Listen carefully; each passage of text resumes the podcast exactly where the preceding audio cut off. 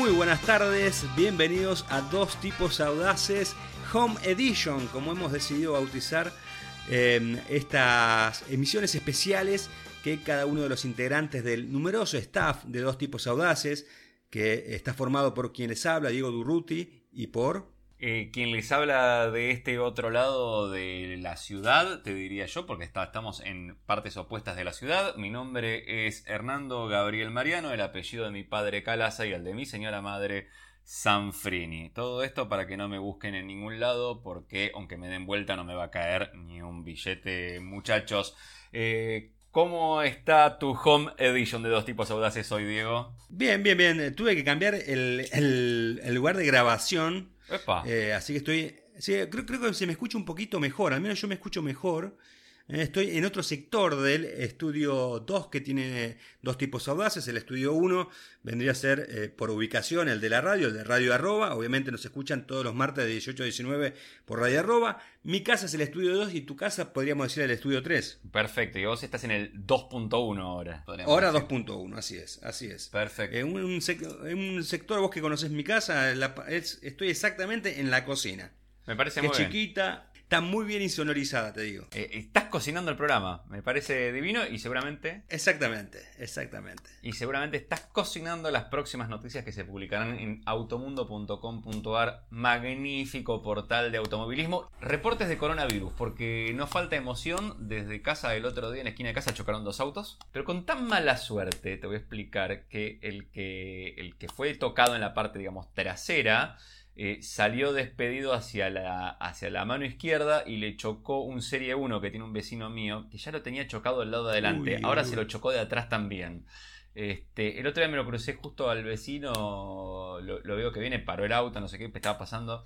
Le digo, lo- porque lo estacioné a mitad cuadra, y le digo, cada vez más lejos. Y me dice, yo ya no sé qué hacer, quiero contagiarme coronavirus. Fue su respuesta.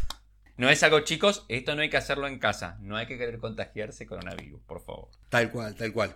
Eh, bueno, ¿qué tenemos para el día de hoy? Eh, tenemos eh, varias cosas de la Fórmula 1, varias cositas de la Fórmula 1, por ejemplo. Menos carreras. Menos carreras hay de todo de Fórmula 1 y bueno, justamente el tema de, de que no hay carreras, a ver cómo le está afectando a la Fórmula 1, porque la Fórmula 1 es un negocio de muchos millones de, de dólares que está en juego y bueno, el hecho de que no se haga carreras tiene una consecuencia. Así que vamos a hablar de eso y después elegí para este momento histórico que tenemos en dos tipos audaces, eh, la historia de un piloto que por ahí la conoces, no sé si la conoces, pero por ahí te sorprende, eh, por ahí a la gente que nos escucha eh, a través de radio arroba, eh, punto com, o en Spotify o en el canal de Automundo en YouTube, tal vez les sorprenda porque les voy a hablar sobre un campeón del mundo que supo de muy grande que quería ser piloto. No fue, viste, como por lo, gen- lo general eh, comienzan de muy niños eh, eh, los muchachos a correr. Bueno, este le agarró de grandulón. ¿eh? Y te voy a explicar por qué. Sí, sí, sí, sí, exactamente. Y, de hecho no le gustaba mucho el tema de los autos. Pero bueno, él tiene un, motivo por el cual eh, decidió empezar a correr, un, motivo eh, bastante importante, muy, muy cercano a sus afectos. Así que bueno, vamos a explicar esa historia. ¿Vos qué tenés, Hernando? Bueno, Dieguito, y yo tengo preparados los reportes que a mí me gustan mucho. Primero, Coronatainment. Vamos a ver una nueva forma de entretenerse en casa con algo relacionado con autos. Por otro lado, un tema que hoy quizás no nos preocupe tanto, pero mañana cuando volvamos a salir es importante ver cuáles son los autos que más y menos gastan de los que probé en los últimos dos años, dos años y pico. Y después vamos a hablar de un poquito también del primer Bondi a combustión. Todo esto sin ignorar, como siempre, el panorama informativo con las novedades del momento que iremos pasando vos y yo en algún picadito noticioso súper dinámico, ¿no? Por supuesto. Bueno, ¿te parece comenzar entonces con dos tipos audaces Home Edition, episodio 4, temporada 3? Me parece más que bien y seguimos los pasos de, de Windows con esto. En cualquier momento viene Professional Edition y así nomás, ¿no? Claro. Así es, así es. Vamos Dale, seguimos entonces con dos tipos audaces. a fondo, dale.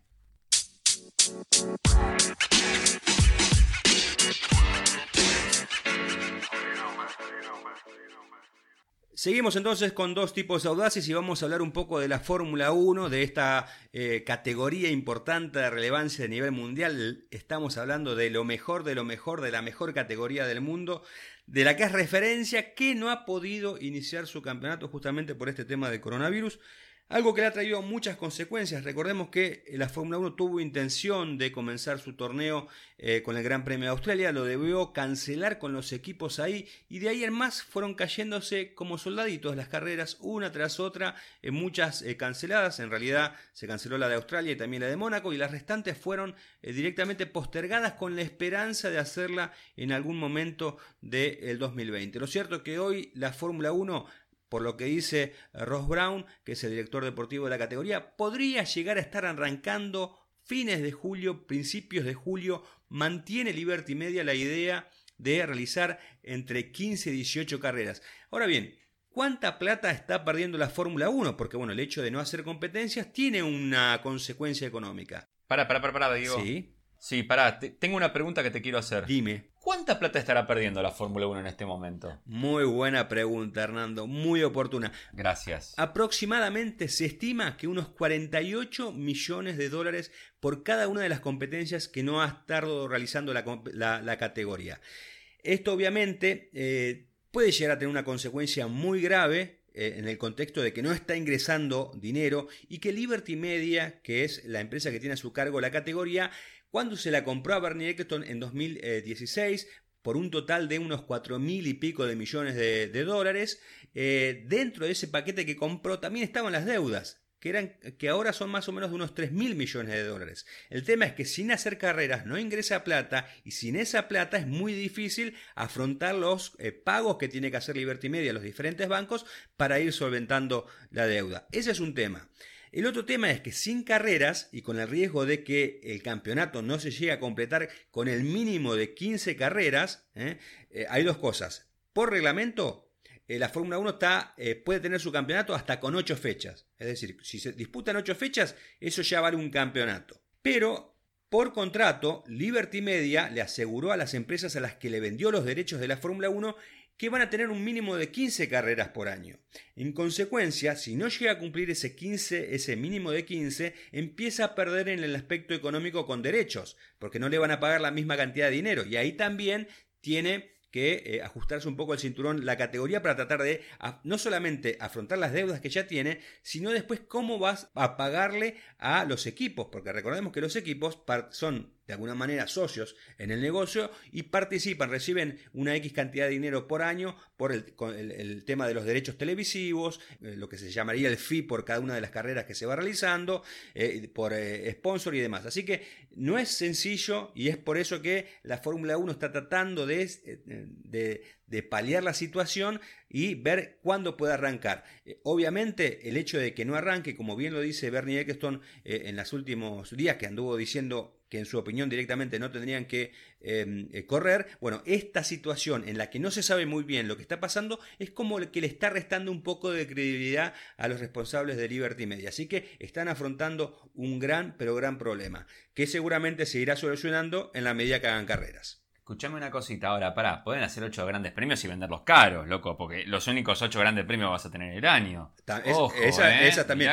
esa también. Se cobra otra guita. se eh. cobra otra guita ocho grandes premios por ahí. ¿Quién te dice? Aparte, otra cosa, hay que darle de comer a la gente de Netflix. No nos olvidemos que tienen que pagaron una X cantidad de dinero de derechos para hacer la serie oficial de la categoría. Eh, ¿eh? Así que los productores también deben estar de, esa serie, que ya tiene dos temporadas, también deben estar ahí eh, tomándose de los pelos y, sacándoselos porque no tienen nada que hacer. el año que viene deberían, debería aparecer Bernie, creo yo, y la gente de Liberty, ¿no? sería bueno. no te extrañe, no te extrañe que lo, no te extrañe que lo estén haciendo. Por otro lado, Hernando, y con esto ya termino el informe de la Fórmula 1, los equipos también están realizando algunas cosas, eh, básicamente aquellos que están eh, afincados en, Gran Bretaña, en el Reino Unido, eh, por ejemplo, McLaren, Racing Point, Haas, que tiene una parte de su equipo, si bien es estadounidense, tiene una parte de su equipo en Estados Unidos, Williams y Renault han decidido Em, suspender provisoriamente a, gran parte de sus empleados, eh, porque como no tienen carreras, no les pueden, eh, no, tienen el dinero para solventar la permanencia de, todo su staff, y además muchos de ellos incluso le han bajado hasta en un 20% el sueldo a los pilotos, algo que también sigue eh, en línea con los principales ejecutivos de cada equipo. Así que la Fórmula 1 se está apretando el cinturón a más no poder para tratar de salir eh, bien parado de esta crisis mundial, de esta pandemia por el coronavirus. Sí, y sí, y sí, se vienen, cada vez me eh, estuve leyendo por ahí que quieren eh, restringir más los límites presupuestarios que ya estaban tratando de imponer. Claro. Siempre hay un, hay un tano millonario ahí que parece que la complica la cosa y que dice que no. Sí. parece una de las declaraciones este, que subieron el otro día.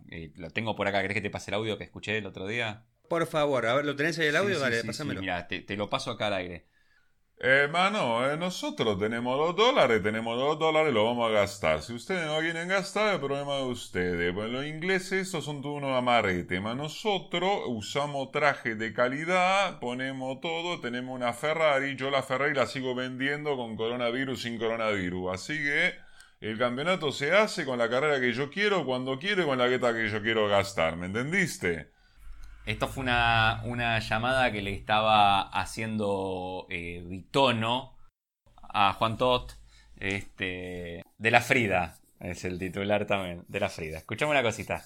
Bueno, y ya que no tenemos carreras para ver y lo único que tenemos es, es este burdel, vamos a decirlo así, tenemos burdel de Fórmula 1, pues el tío Bernie no se puede callar la bola, vendió, hizo un negoción y después salió a opinar el guacho. No, es un genio todavía. Vamos a hablar de cómo nos podemos entretener en casa. Bueno, pues es que una de las cosas, mira, este fin de semana, por ejemplo, aproveché y colgué unas repisitas que tenía para poner algunos de mis autitos de escala eléctrica, algunos así de colección que tengo. Es una de las formas que uno tiene en la vida de tener un auto que le gusta eh, y no lo puede pagar, entonces que lo tenés en escala, ¿no? Y, hay distintos tipos de escalas para autos y hay distintos tipos de calidades y, hay algunos que salen muy caros realmente. Tener colecciones de autos puede llegar a ser muy caro también. Eh, no te digo como tener un garage grande lleno de autos clásicos, pero bueno, es un hobby importante y hay mucha gente que lo abandona porque no deja de ser eso, un hobby para ellos. Per- Perdona que te interrumpa. Te cuento cómo hago yo. No, no te perdono. bueno, gracias. Sí. ¿Cómo hago yo? Yo me considero un coleccionista de primeras eh, unidades de la colección. Muy bien. O sea, te- tengo todo del, del primero. Del primero. Entonces voy, haciendo mi colección. Tengo el primer casco que salió en la colección del casco, el primer Fórmula 1 que salió, los primeros superhéroes. Los ¿eh? baratitos. Entonces tengo, claro, exactamente. Pero es una, no deja de ser una colección o no. Está perfecto. Pues es que yo con algunas saco provecho de eh, sustraer puntualmente. Por ejemplo, eh, el casco de Darth Vader, ese me interesó. eh, el halcón milenario, ese me interesó. El Enterprise, entonces fue ahí. Y dos batimóviles puntuales, agarré nada más. Tac, tac. El de los Mirá. 60s y el de los 90s. El de, el de Barton. Eh, eh, con eso Bueno, el de los puntual. 60, discúlpame, el de los 60, yo te, te prometo, Hernando Calaza, que cuando esto se normalice, cuando por, Me venís a buscar en el batimóvil. más o menos, Ah, pero eh, tengo un conocido que tiene un batimóvil Vamos todavía. de la serie de los 60. Así que cuando el primer programa que vamos a hacer en, en radio arroba y en el estudio, vamos a tratar de comunicarnos con un dueño del batimóvil, uno de los Vamos. batimóviles de la serie original. Va, va, va, va, va, va, vamos. Bueno, volvemos al tema de los costos. Porque si la Fórmula 1 reduce costos, ¿por qué una persona no los va a reducir en su casa? Tengo la solución, Diego. ¿Cómo te podés entretener? ¿Cómo? Eh, huevear un rato largo, importante, si no tenés un moco que hacer. Y de paso terminar con auto en escala. La solución se llama Papercraft. Y vos me vas a decir, Hernando, ¿qué es el Papercraft? Hernando, ¿qué es el papercraft? Muy buena pregunta, Diego. Es el arte de armar figuras tridimensionales con papel. Y puede ser muy interesante y muy divertido. Entonces, vamos a empezar por cómo las hago. ¿Con qué hago? Bueno, lo primero que tenés que tener es una impresora. Acá, sin impresora, no vamos a ningún lado. Si la impresora es blanco y negro, podés imprimir solamente las figuras y luego de ello colorearlo, antes o después de producir la pieza del vehículo. ¿De dónde vas a sacar esas eh, imágenes para hacerlo? Eso te lo voy a estar comentando ahora en un ratito. Lo primero que tenés que saber es qué tipo de papel utilizar. Tiene dos o tres trucos estos. El primero es el tipo de papel que tenés que utilizar. Eh, para que te das una idea, normalmente una hoja con la que imprimís en tu casa es una A4 y viene con. es un papel de 70 u 80 gramos. Es una forma de medir el grosor que tendría el papel. Acá se recomienda 120 gramos para arriba. Eh, ideal papel ilustración, por ejemplo, que sé que es más brillante, de 150 a 250 gramos de peso. Se puede usar algún Hernando, perdona, es decir, Sí, que, vos tenés, podés tener la, la revista Miura, le sacás un par de páginas y te haces un autito. Exactamente, con eso sí. El problema es que viene ya estampada, pero bueno, Apa. te queda como. Pero te puede quedar con un dibujo bastante eh, estrambólico Bueno, por ahí, ¿no? Es una buena idea para tirarle Bien. a Renato, que haga Y papercraft. yo hice uno. Yo te conté, Autocosmos este, lo hizo de regalo un año. Ajá. Hicimos uno muy simple porque era solamente tres cortes y doblar y pegar. Sí. Eh, hicimos un DeLorean Ay, qué lindo. eh, que se distribuyó por todos lados en una hoja sola. Venía con sus instrucciones atrás y todo, que lo habíamos hecho. Esto hay niveles de complejidad muy, muy altos porque se hace empieza por pieza y después se van uniendo. Eh, si no tenés papel, digamos, del grosor común, y lo mejor es pegar dos hojas o pegar alguna cartulinita que tengas atrás para engrosar el papel para trabajar. Esta sería la, la mejor, la mejor recomendación para lo que uno tiene en casa. Segundo, el pegamento. Hay pegamentos y pegamentos como todo en el mundo, desde Gopolipi y Gopomapa, eh, Don José, eh, pasando por eh, todo tipo de colas, gomas arábigas, que es el nombre de la boligoma en realidad técnico. Eh, tenés el que se embarra, tenés un montón de cosas. Lo ideal, cemento de contacto. Aparentemente es lo que te da la mejor terminación, con una espatulita lo distribuís y todo. Pero si no tenés, dale con el pegamento que tengas, que por lo menos arrancás, ¿viste? Vas arrancando. Y ahora, Diego, la gran pregunta es, está bien, Hernando, me diste toda la técnica, me contaste el papel, me contaste todo lo que necesito. Pero ¿de dónde saco los cochecitos para hacerlo? ¿De dónde saco los autos, Hernando, para hacerlo? Es muy buena la pregunta que estás haciendo y tenés miles y miles de lugares para bajarte coches. Te puedes armar desde un 13B hasta un Ferrari de Fórmula 1. Eh, sitios hay, por ejemplo. Después lo vamos a estar pegando seguramente en algún comentario de en YouTube donde subas el programa Diego Vos en, en automundo.com eh, Argentina o en algún otro lado. Pero por ejemplo tenés a Papercraft Square, Only Paper, eh, y hay varios foros locales e internacionales. Uno, por ejemplo, se llama Stampa Papercraft, que se dedica únicamente a vehículos de Fórmula 1. Eh, quiero agradecer primero para hacer toda esta nota a Juan Manuel, que es una persona que vos la conocés bastante, ya Juan Manuel Cardoso, que está trabajando en Autocosmos ahora, está escribiendo y él se ocupó de, de hacer esta nota, de hacer la investigación y habló con una persona bastante interesante en Facebook, se llama El Pucará, Modelismo y Artes Gráficas. En autocosmos.com.ar tenés la noticia completa. Seguramente la tengas en Automundo en cualquier momento porque sé que te interesó mucho y la vas a querer utilizar. También, eh, bueno, la fuente, te- como te decía acá, el Pucará nos dio también algunos consejitos. Diego Stasiuk es la persona con la que habló Juan Manuel. Eh, y nos dio tres consejos o dos consejos básicos. El primero y es el más importante, llenate de paciencia. Y sí, y sí, ¿no? Dale, Diego, llenémonos de paciencia. Llenémonos de paciencia. Como hoy con el WhatsApp, Ay, que no nos dejaba por llamarnos. Dios, maldito WhatsApp. Bueno, y seguimos en un ratito en dos. Segundo, pará, pará, pará. Sí. Segundo, Ah, perdona, perdona, perdona. ¿Y dónde está la paciencia? ¿Te Y llen- bueno. ¿Qué te pasó? ¿Te la llenaste de paciencia y no te quedó nada por afuera? Claro. Espera Un poquito. Segundo, si el modelo trae instrucciones, léelas y estudialas. Y tercero, si alguna pieza no encaja, podés usar otros materiales. Por ejemplo, podés usar alto impacto negro, ¿viste? La lámina negrita mate o eh, especialmente para hacer suspensiones de los Fórmula 1, podés usar varillitas de PVC, podés usar distintas cosas para hacer las piecitas. Así que ya lo sabes, eh, ya te dije cómo entretenerte y de paso te queda una repisa llena de cosas lindas. En mi caso me va a quedar toda una mano llena de pegotes, pero bueno, ¿qué le vamos a hacer así? Es la vida. De todas maneras, lo que también yo sumaría esos consejos, que viene de la mano con el eh, armate de paciencia para armar estos autos de papel, la práctica hace el maestro. O sea que el primer intento no te, no, no- no te tira abajo, porque es probable que te salga mal, pero después el segundo y el tercero, cada uno se va mejorando, es como todo, ¿no? Es probable, si logro despegarme los dedos entre sí, después de la primera vez, seguramente pueda hacer una segunda y tercera prueba. Pero con estos consejos ya dados y todo, yo creo que nos deberíamos meter de lleno ya en el bloque 3 porque me interesa mucho qué motivó a un campeón de Fórmula 1 a ser piloto tarde en su vida. Me parece genial y te voy a estar contando un poco de historia. ¿Cuál fue el primer colectivo a combustión que tuvimos?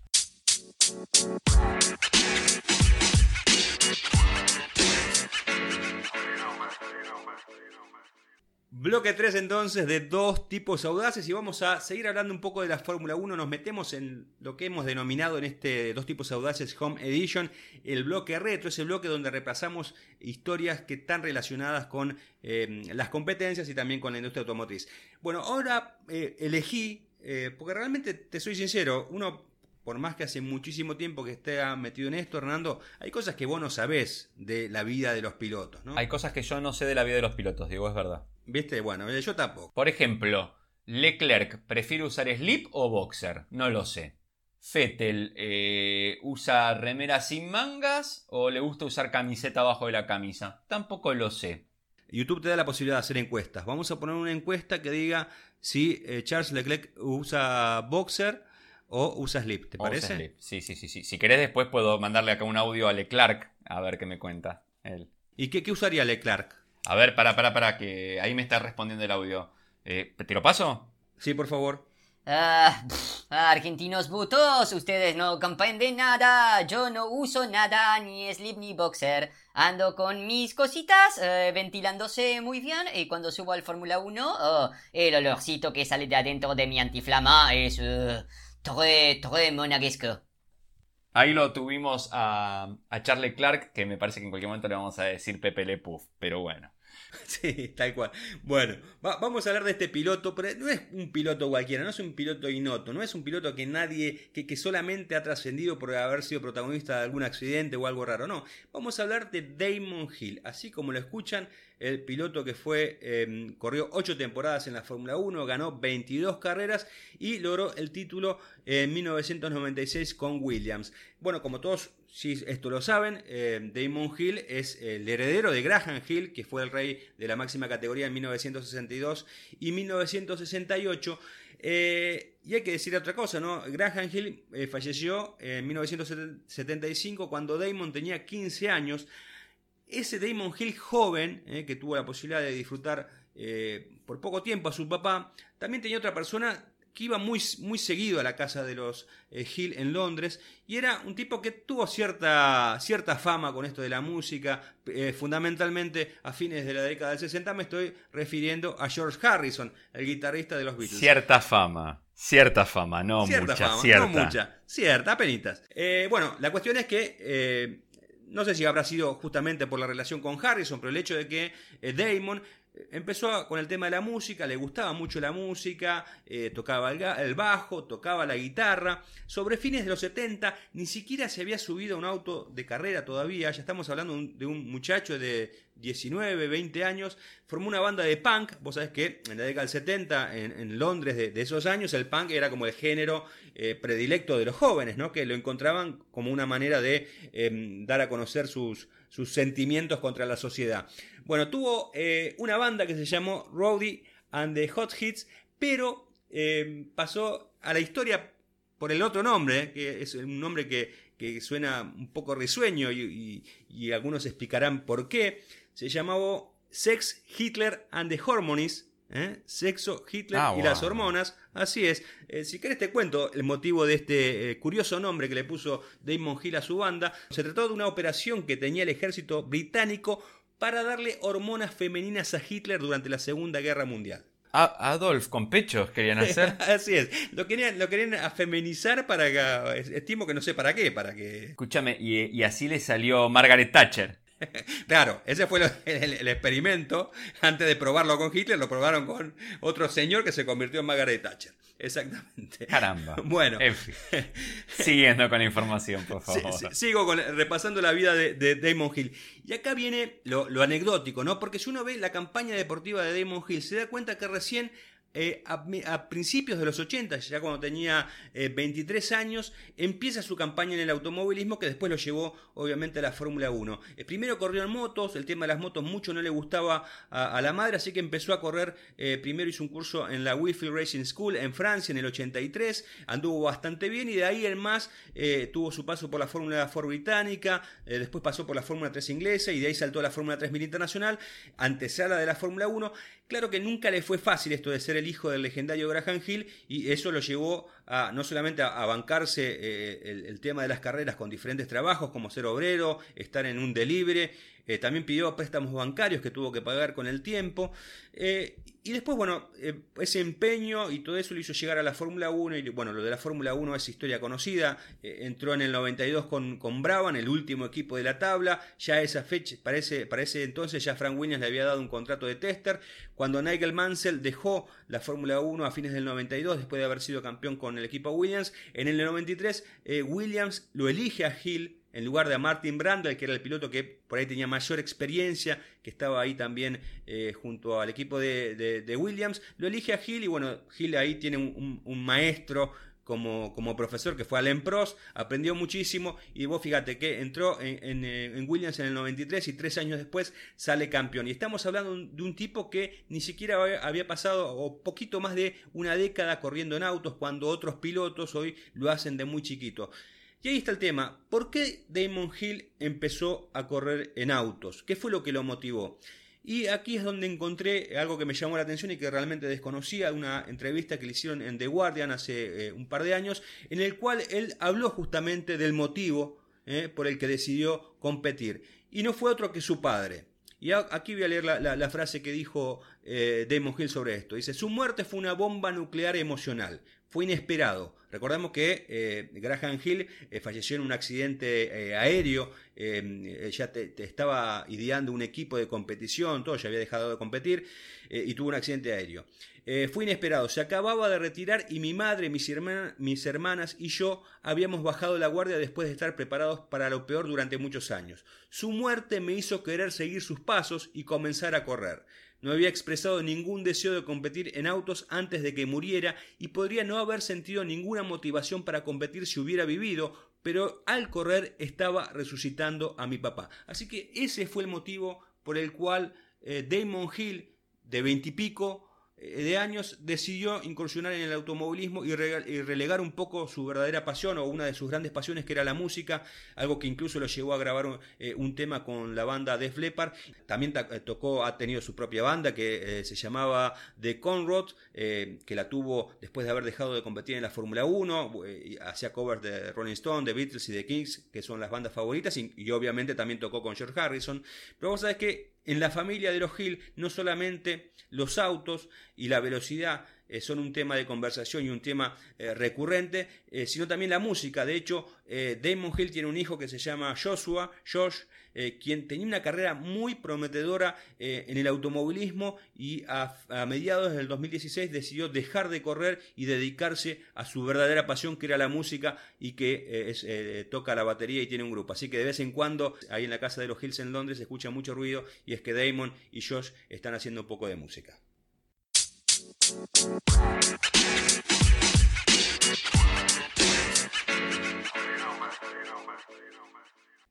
Diego, ¿vos sabés cuándo se creó el primer Bondi de la historia? Eh, la verdad, no. Dicen que es argentino, no sé si es así. Bueno, vos sabés que eh, la historia siempre cuenta que cuando vino la crisis grande y nada, tomarse un coche de alquiler salía muy caro, se empezaron a compartir los coches de alquiler eh, entonces empezaron a llevar cada vez más gente. Alguien adaptó alguna especie de furgón o de algo para llevar más gente. Y ahí nacería el Bondi, que es un invento argentino, tan argentino como el mate, el dulce de leche y Gardel, que son todos uruguayos aparentemente. Pero bueno, eh, pero no. Mira, hay un dato muy interesante. El, primer auto del mundo a combustión, o sea, el, patentado y todo, es de 1886. ¿Está bien? Sí, sí, sí. Obviamente, todos sabemos muy poquito después, en 1895, aparece el primer vehículo de pasajeros con motor de combustión. Eh, el fabricante fue Benz and Sie, hoy la Mercedes-Benz, eh, y el coche se llamaba Benz Landauer. No sé qué querrá decir Landauer, la verdad, todavía no me puse a investigar. Si tienes un traductor por ahí rápido, fíjate si quiere decir algo. Colectivo. ¿Colectivo? No, no, no sé, no sé, no sé. Pero podría ser tranquilamente era el Benz Bondier. Y, también está el Bombardier.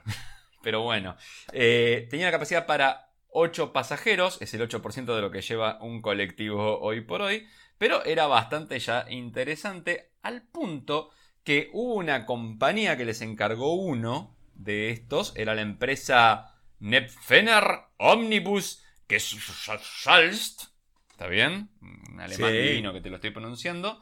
Eh, ¿Qué hace? Constitución eh, Tigre hacía. eh, Constitución en Tigren. Con- y el piloto era, era Sebastián Flete. Eh, Claro. No, la ruta que hacía era Siegen, Neffen, Deus.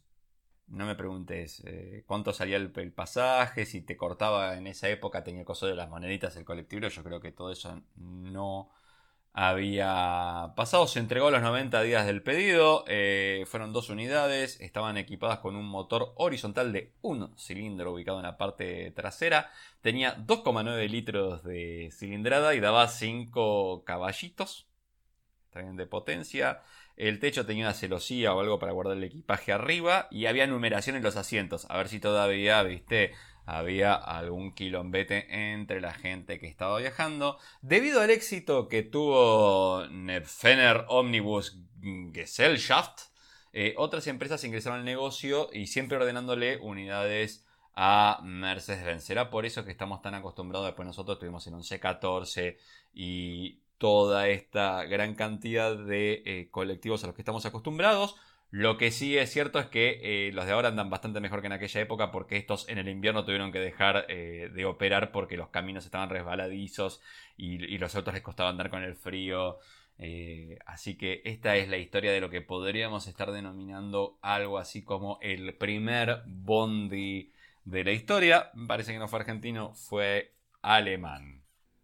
Muy linda historia. Y sabes que, eh, como, como sabrás, soy profesor de, Portea eh, y doy la cátedra de automovilismo. Y una cosa que yo siempre les digo a los chicos eh, respecto a la- cuando repasamos la historia de- del automovilismo, del automóvil en realidad, como para meternos después en el automovilismo, es el tema justamente de lo que hizo Carl Benz, que fue la persona que se, mal dicha creó el automóvil, ¿no? Lo que hizo Carl Benz en 1886 fue patentar por primera vez un automóvil. Los automóviles ya existían, como también existían las motos. El tema es que nadie se atrevió a patentarlo como invento. Y sí lo hizo Carl Benz. Era un piolita, Carle, ¿eh? Eh, no, le- igual, igual la hizo recontra bien, ¿no? Que, que convengamos que le hizo perfecto. Yo te diría que nació con buena estrella ese vehículo. Y sí, ya hablamos, a ver, digo, hablamos un poco de- del presente, hablamos un poco de cómo entretenerse, hablamos un poco de historia. ¿Qué te parece si para el bloque 4 de dos tipos audaces, Home Edition, no hablamos un poco de los autos que más y menos gastan nafta o combustible en términos generales que probé en los últimos años? ¿Tenés ganas? Dale, perfecto.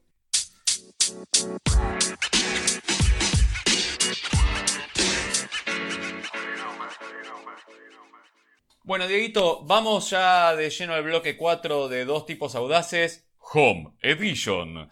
Con los autos que más y menos gastaron que probé en los últimos dos años, dos años y pico, son 73 autos. ¿Total? No nos va a alcanzar el tiempo. ¿Cómo? No nos va a alcanzar el tiempo, ¿o sí? No, no, vamos a dar uno por uno. Vamos a dar una idea más Ah. o menos de cómo es la historia. Eh, los vehículos en general, uno prueba consumo a 120 reales, 120 reales de GPS, no lo que da el velocímetro, porque el velocímetro suele marcar de menos. Hay autos que hasta 10 kilómetros por hora de menos te están marcando.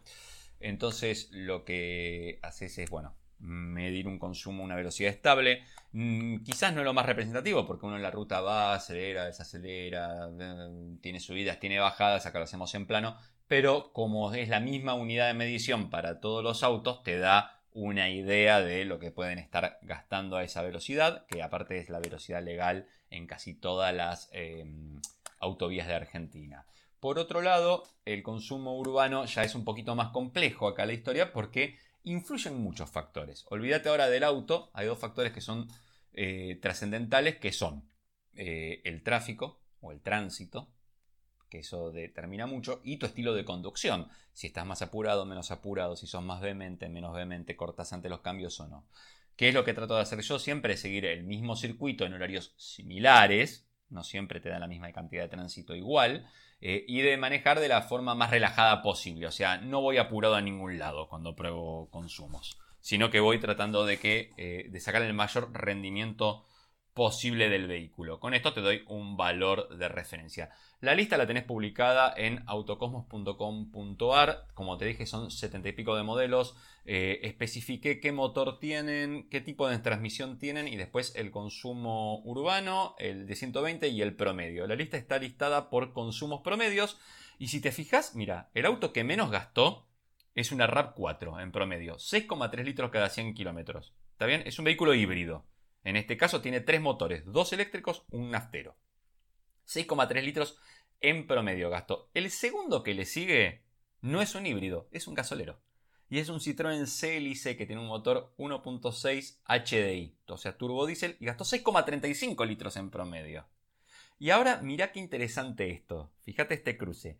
Los autos híbridos suelen gastar menos en tránsito urbano donde el motor eléctrico los puede asistir, pero en la ruta no gastan tan poco porque el motor eléctrico una vez que se le descarga la batería, que es chica, es para temas de contingencia, digamos, tienen que seguir valiéndose del motor de combustión, que normalmente no gasta tanto porque es un Atkinson que rinde un poquito mejor.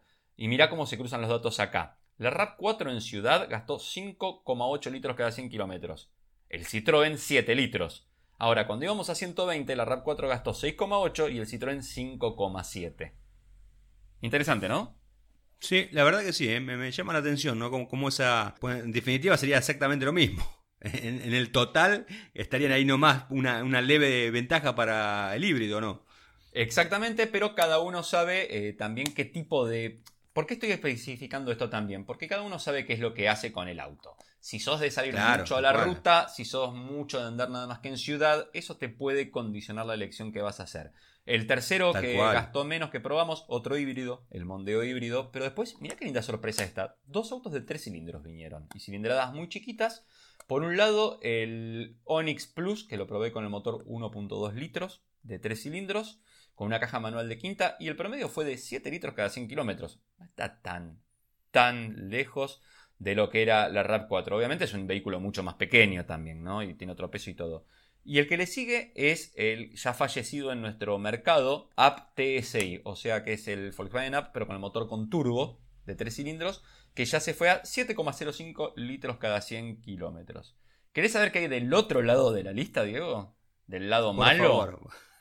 El que tiene que sacar un crédito bancario, ¿no? Para, para Exactamente. Los que podríamos llamar adictos al combustible. Te voy a dar los 5 vehículos que probé. 1, 2, 3, 4, 5, 6. No, los 5 que probé que más gastaron. Vas a ver que tienen algunas cosas en común. Chevrolet Spin. Tiene un motor eh, de 1.8 litros de 8 válvulas unido a una caja automática de sexta. El motor, no teniendo un motor de tecnología moderna para ponerle, ahora vas a ver que cuando llegue la nueva Tracker va a tener el 1.2 como el que tiene el Onix, pero con turbo, que da un poquito la misma potencia o da más potencia, eh, tiene muchísimo más torque y va a gastar muchísimo menos. Pero teniendo mejor tecnología para ponerle algo como el Spin, por ejemplo, o no, no queriendo subir el costo, no está tan mal por el empuje que da ese motor. Pero del otro lado viene el problema y te da 11 litros cada 100 kilómetros de promedio de consumo. El siguiente en esta lista es el Jeep Renegade, que tiene un motor también de 1.8 litros pero de 16 válvulas y también una caja automática de sexta. Y acá se me va a empezar a hacer una idea de que las cajas esas no son tan eficientes como uno podría creer, por más que tengan 6 cambios. Eh, pero además se suma peso del vehículo y tecnología del motor. Este motor en un Argo o en un Cronos no nos gastó tanto, pero en un Jeep Renegade que es más pesado y que tiene más área frontal, nos fuimos a 11,5 litros de promedio. Y repetimos el mismo motor en la Fiat Toro, que todavía es más pesada que el Renegade, se nos fue a 11,8 litros cada 100 kilómetros. No así, te nos quedan los dos más gastadores, Jeep Compass, que tiene un motor de 2.4 litros, en ruta no gastaría tanto para lo que es el motor y para lo que rinde, pero en ciudad a ella le gusta la gasolina, es la canción que le podríamos poner, y se nos fue 11,9 y vamos a completar con el que más gastó de todos, que fue el Javal H6 Coupé. Tiene un motor que en los papeles es muy moderno porque es un 2 litros turbo, tiene una transmisión de 6 cambios de doble embrague, que también es bastante moderna, sin embargo eh, el vehículo y la verdad anda muy bien también y está casi a la par de sus competidores, podríamos decir europeos o primermundistas, pero todavía le falta ese toquecito de tecnología. ¿Y dónde lo tenés? En los consumos, que se fueron a 12,75 litros cada 100 kilómetros Uh. en promedio y gasta más que... Está loco fíjate- ese. y sí, y fíjate que en lo que te nombré no estaban pickups medianas, como decirte una. Ranger o una Amarok. Una Amarok V6 gasta bastante menos que eso. Bueno, este era el reporte. eh, si querés ver todos los números completos, entrate a Autocomos. La verdad que me tomó un rato largo volver a recopilar toda la información y ponerla toda en una lista.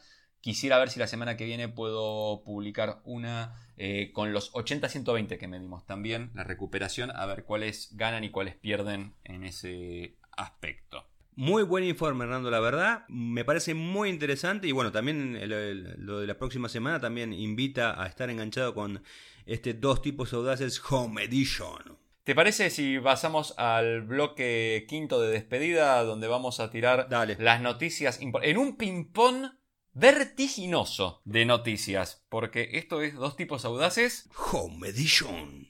Ahí va.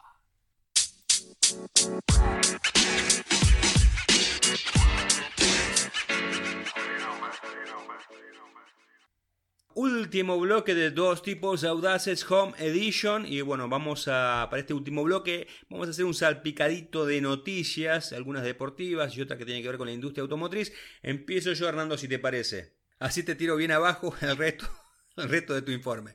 Bueno, el domingo tuvimos una triste noticia, el fallecimiento de uno de los grandes pilotos de la Fórmula 1, me refiero al inglés Stirling Moss, falleció a los 90 años, en nada tuvo que ver el tema del coronavirus, esto eh, hay que aclararlo y de hecho se encargó de aclararlo a la familia de Stirling Moss, Eh, tenía una infección en el pecho eh, de un contagio en Singapur desde el 2016, así que eso lo tuvo a mal traer y bueno, lamentablemente el último domingo eh, 12 falleció Stirling Moss eh, a los 90 años. Es el único, era el último exponente de aquella Fórmula 1 de la década del 50. Recordemos que, que Moss compitió entre el 51 y el 61. Fueron 10 años de competición. Eh, en 1959 fue eh, nombrado Sir, así que estamos hablando de Sir Stirling Moss, y fue precisamente eh, uno de los pilotos que se ha destacado por no haber sido campeón, por haber sido un muy buen piloto, haber logrado una muy buena cantidad de victorias. De hecho, en eh, 66 grandes premios venció en 16 oportunidades, pero sin embargo no fue monarca de la categoría y por eso se lo conocía como el campeón sin corona. Fue cuatro veces subcampeón en el 55, 56, 57 y 58 y tres veces tercero en el 59, 60 y 61. Eh, compitió para Vanwall, Maserati y Mercedes y eh, fue uno de los grandes amigos que tuvo Juan Manuel Fangio. Eh, así que eh, nuestro recuerdo, nuestro reconocimiento para eh, Stirling Moss, este gran piloto que nos dejó el domingo 12 de abril a los 90 años. Te cuento, se publicó un boletín oficial, se aplazaron los pagos de la patente automotor de vehículos en general. La noticia es, este, era para la gente que tenía vencimientos originales entre el 8 y el 15 de abril de 2020, se postergaban hacia eh, fin de mes. Ahora con este nuevo postergamiento del, eh, de la cuarentena, seguramente vuelva a salir publicado que se vuelve a aplazar el pago de la patente del auto. Así que si no la gatillaste todavía, tenés tiempo. Diego. Sí, eh, sabes que a mí se me venció el registro. ¿Qué hago, Hernando? Se me venció el 30 de marzo.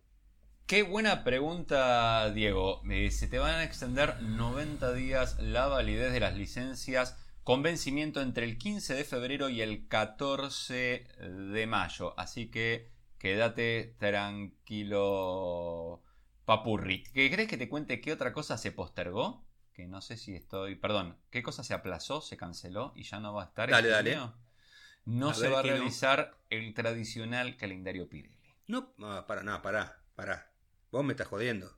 No, y dice que la marca en contrapartida donará 100.000 euros a la investigación del virus. Igual recordá que hace unos años ya eh, entramos en la era de la deconstrucción del almanaque Pirelli y se acabaron las tetitas y los culitos y pasó a ser otro tipo de arte el que se estaba realizando con el calendario, el cual... eh, Sí, sí, ya, ya sé. Por eso te digo que me da, me da lástima que no se haga. Y sí, porque querías ver mujeres vestidas. Perfecto. Obviamente. Eh, la, la producción del calendario, vos sabés que se detuvo en el 67, en el 75 y en el 83 únicamente. Esperemos igualmente volverlo a tener en algunos años. Yo soy poseedor de tres o cuatro calendarios Pirelli. Los tengo Yo en de- casa. en de uno. Los voy a colgar. Este, ¿cuál, ¿Qué año tenés? Yo no me acuerdo, pero sin colgable el mío. Que tengo yo sin colgable. Y No se puede colgar en ninguna parte. Tenés chicos chicos en casa. Sí, eso sí, puede, generar algún, puede generar algún que otro problema. Puede generar que veas cosas que no querías ver. Así es. Bueno, te, te tiro una noticia para que vos veas, que yo sé que vos te tomás muy a la ligera el tema de los- las carreras en simuladores, y para que veas que no es ningún juego de niño. Eh, el último domingo hubo una competencia de, NASCAR en el entorno virtual, una, competencia televisada para todo Estados Unidos por Fox Sport. Y bueno, eh, un piloto, Kyle Larson, tuvo eh, la mala idea de tratar de negro de manera despectiva a uno de los competidores y bueno y esto le cayó el duro el pesado eh, de la ley del NASCAR Eh, lo suspendieron eh, de forma inmediata la gente del NASCAR lo decidió de sus- suspender de manera inmediata e indefinida. Así que este piloto Larson estaba séptimo en el campeonato. O sea en, teoría cuando estimo que cuando vuelva a toda la normalidad por ahí tiene que eh, guardarse en los boxes y no solamente la NASCAR lo suspendió a él, sino que el equipo Chip Ganassi, para el que corre, también le dijo que eh, le suspendió el sueldo. Dice, mientras trabajamos en esta situación eh, en todas las partes apropiadas. Así que, obviamente, Larson después se pidió disculpas y demás, pero bueno, todo tuvo mayor trascendencia porque a falta de competencias, eh, muchas de las categorías están tomando el tema de las eh, sim racing, de las carreras en simuladores, como eh, un, un- un atractivo más y un entretenimiento más que nada para la gente. Claro, el pibe, el pibe sabe lo que pasa, dijo esto, conjuga dos cosas que me encantan. Competir en auto y ser troll por redes sociales. Claro. Y mandó el comentario y la Claro, pudrió. Te mando la, la última, la última final finalista. Eh, ya está en Brasil, eso quiere decir que en algún momento de nuestras vidas llegará a Argentina. Veamos qué pasa con el coronavirus. La nueva Fiat Strada. Vos sabés que se viene hablando hace rato de esta camioneta. Es una especie de mini toro más chiquita que tiene como novedad esta vez que va a tener versiones de cuatro puertas y versiones de dos puertas. Las dos puertas cabina extendida con una caja de carga bastante más grande y la de cuatro puertas para poder llevar más gente adentro, que es aparentemente lo que está buscando la gente. Con esto Fiat va a salir a pelearle más directamente a lo que es Renault Duster Oroch. Va a haber por lo menos en Brasil tres niveles de terminación de esta camioneta y va a venir con dos motores. Las de entrada de gama que van a ser de cabina simple con un 1.4 eh, que lo vimos acá en Argentina en el Mobi, no, en el Mobi no. Eh, lo vimos en el 1 anterior y las otras versiones van a venir con el 1.3 litros que tiene eh, actualmente largo y también el 1 Way que se vende en Argentina. Eh, hay mucha gente que se estaba preguntando por los motores turbo que está planeando Fiat. No va a ser este que es un auto, una camioneta, digamos, que va a competir más por costos, sino seguramente empiecen a estrenarse con Jeep primero, tipo Compass, Renegade y con el SUV que Fiat está planeando para más adelante. Adentro tiene mucho del, del 1 en el diseño, el tablero. Se le ve bastante interesante. Vamos a ver qué pasa cuando finalmente esté. Un dato que sí le va a interesar a los que no le gustó la innovación que tuvo la Toro en el portón trasero que se abre para los costados es que en este caso el portón se abre de manera tradicional hacia abajo, lo más pancho. Va a haber una versión tope de gama llamada Volcano. Fíjate que nos olvidamos ya del nombre Adventure. Ha desaparecido finalmente. Vos lo dijiste, Eh, lo anticipaste vos eh, la semana pasada. Exactamente. Y esta, esta Volcano, eh, entre otras cositas, bueno, además de los protectores, barras de techo, toda la parafernalia, te va a incluir también unos, unas ópticas LED adelante, son parecidas a las del Mobi, pero con muchísima, muchísima más onda. Así que, ah, y una cosa más que va a estrenar es un nuevo equipo de mm, multimedia que aparentemente puede conectar, em, por ejemplo, Android Auto sin la necesidad de utilizar cable, o sea, ya está en la última generación. Eh, por lo que dice la información, no lo veo que tenga navegador propio, pero bueno, va a tener la conectividad bastante más ayornada y aparentemente va a ser bastante, pero bastante útil. Dicho todo esto, querido Diego Francis Durruti, me parece que ha llegado el momento de que dos tipos Home Edition se vayan a hacer Home Morphy. eh, porque sí, se nos, se nos extendió bastante con los problemas que hemos tenido de redes. Quiero que la gente sepa que nos costó Eh, un Perú, podríamos decir, grabar este Ah, programa. Para tanto no. Fueron. Habremos tenido 10 minutitos, habremos perdido en, en el tema de hacer todo perfecto y de conectarnos, pero bueno. Le dediqué muchos pensamientos a, a Marco Zucker. ¿viste? A Marco Marco Zucker, Zucker bueno. le dediqué muchos pensamientos a él, a su familia. Seguramente le, le está mm, picando las orejitas, las dos. Muy completo este Dos Tipos Audaces Home Edition. Así que eh, los esperamos la semana que viene, Hernando. Los esperamos la semana que viene, Diego. Un abrazo. Abrazo grande, a la distancia, como siempre.